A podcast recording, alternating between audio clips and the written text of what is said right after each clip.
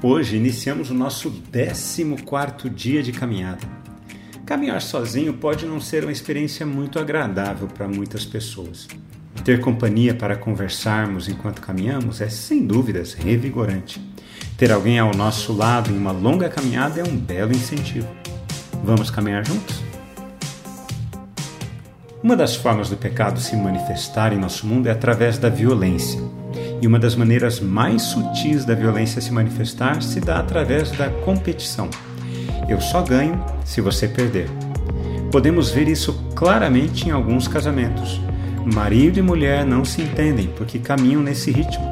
Ainda não entenderam que quando um perde, os dois perdem.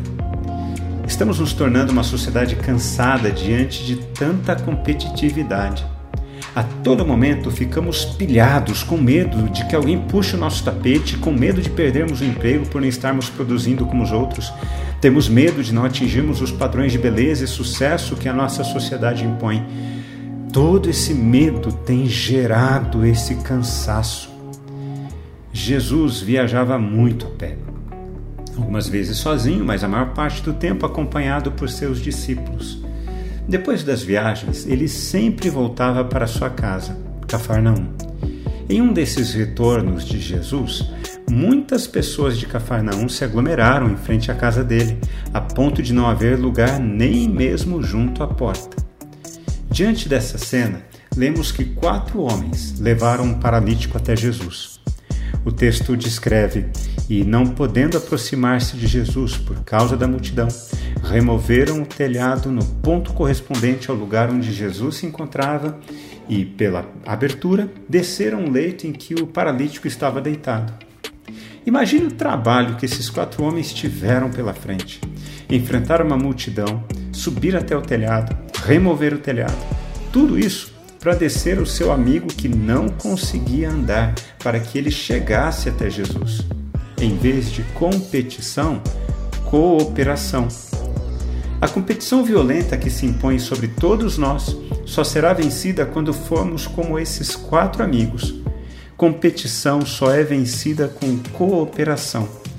Os quatro amigos deixaram qualquer competição de lado porque tinham um propósito em comum: que o seu amigo paralítico se encontrasse com Jesus. Mais paralítico do que o homem que fora descido era a multidão que se apinhava em frente à casa de Jesus e não movia um músculo para permitir o acesso do paralítico até Jesus. Coisas da religião, sabe? O que importa é que eu seja abençoado. O outro, ah, ele que lute. Que sejamos como esses quatro amigos que não medem esforços para conduzir as pessoas a Jesus. Quando refletimos na palavra de Deus, precisamos responder a ela. Eu quero orar por mim e por você. Pai, o nosso modelo de vida enquanto sociedade nos faz ser cada vez mais egoístas. Pensamos demais no custo de nos envolvermos com as pessoas para ajudá-las.